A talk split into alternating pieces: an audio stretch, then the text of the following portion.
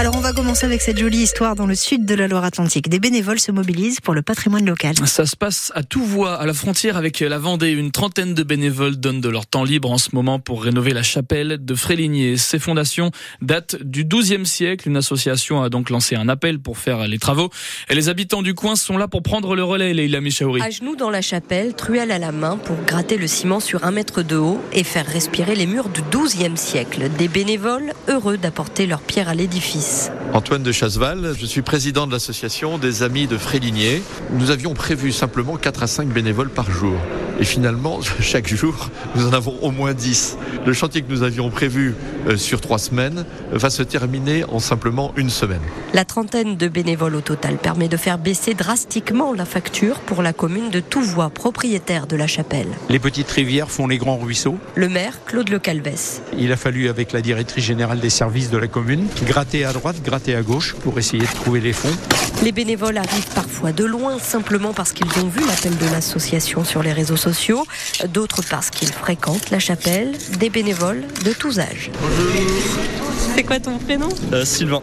Sylvain, t'as quel âge euh, 19 ans. Et tu rénoves une chapelle pendant les vacances alors Bah, plus petit, j'allais à la messe ici de temps en temps, donc euh, ça me semblait naturel d'y aller euh, pour aider quand il y avait besoin. Quoi. Sylvain et tous les autres pourront d'ailleurs revenir donner un coup de main au prochain chantier, sans doute à Pâques, pour la réfection de la façade de la chapelle. Le reportage de Leila Mechaouri à Touvois, c'est dans le sud de la Loire-Atlantique, à la frontière avec la Vendée.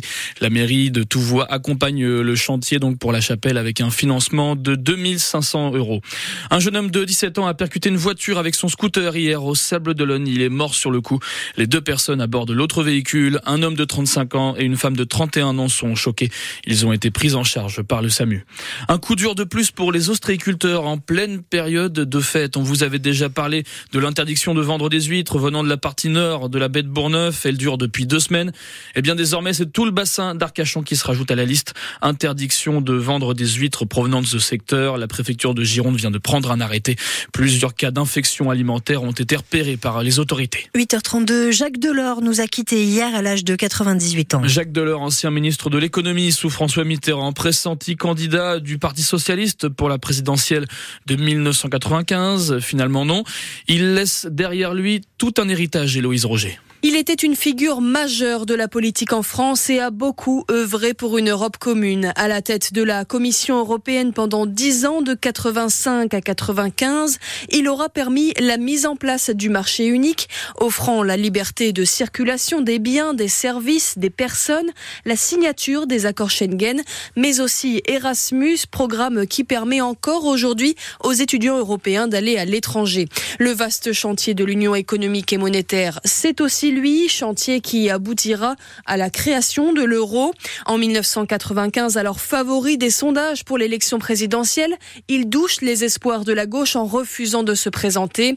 Grand moment de télévision regardé par 13 millions de téléspectateurs. Un renoncement qui met fin à son parcours politique. Ces dernières années, il est revenu sur cette séquence évoquant une part de regret. Et les hommages se multiplient après l'annonce de la mort de Jacques Delors. Dans un communiqué, Johanna Roland parle d'un humaniste à la fois inébranlable.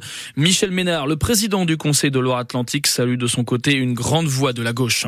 Dans les Côtes d'Armor, la ville de Perros-Guirec salue, elle, la mémoire de Dominique Bernard. Une place portera le nom du professeur de français assassiné en octobre à Arras, dans le Nord. L'inauguration est prévue au mois de janvier. La place en question est placée justement entre une école et une bibliothèque. 8h34, vous envoyez peut-être dans les arbres des ruches de frelons asiatiques. Ces insectes qui s'attaquent aux abeilles et qui font des ravages, ils ne sont pas actifs l'hiver, ils reviennent en force au printemps. Pour éviter leur retour, les apiculteurs de Loire-Atlantique se préparent. Ils montent un collectif, une première en France pour installer des pièges à frelons. Loïc Leray est apiculteur à Puceul, près de nos La chance de ce collectif, c'est qu'on va harmoniser un piège au niveau départemental, c'est-à-dire qu'on va au même moment tous ensemble faire la même chose et en même temps sensibiliser la population et les collectivités. Et ensuite, on va pouvoir mesurer, je pense que ça se fera pas au bout d'une année, il faut deux ou trois ans hein, pour qu'on mesure l'impact du piégeage de printemps, mais on l'a cité tout à l'heure, la commune de Pontchâteau a donc mis en place et mis en œuvre ce plan sélectif de piégeage et ça paye déjà dès la deuxième année, c'est-à-dire qu'on voit moins de nids dans la commune de Pontchâteau par rapport aux communes environnantes. Donc c'est un signe encourageant et qui nous incite à le faire à l'échelle du territoire. Loïc Leray, apiculteur à Puceul, près de Nozeil, fait donc partie de ce collectif euh, d'apiculteurs de Loire-Atlantique qui se regroupe près de 1300 apiculteurs au total pour lutter contre le frelon asiatique. Ils vont installer près de plus de 2000 pièges dans tout le département justement pour lutter contre l'insecte. Et puis, de la culture générale, comme vous l'aimez, pour euh, terminer ce journal, vous reconnaissez forcément cette musique La main sur le buzzer. Allez. Question pour un champion junior. Avec les applaudissements du public, s'il vous plaît. Quatre jeunes lycéens de La Roche-sur-Yon l'ont fait. Et oui, ils ont participé au jeu télévisé catégorie euh, junior. L'émission est déjà enregistrée. Ça passe ce soir à 18h10 sur France 3. Et nous, sur France Bleu Océan, eh bien, on vous fait découvrir en avant-première le profil des quatre candidats de La Roche-sur-Yon. On vous les fait découvrir donc dans 10 minutes avec le reportage de la rédaction à 8h45.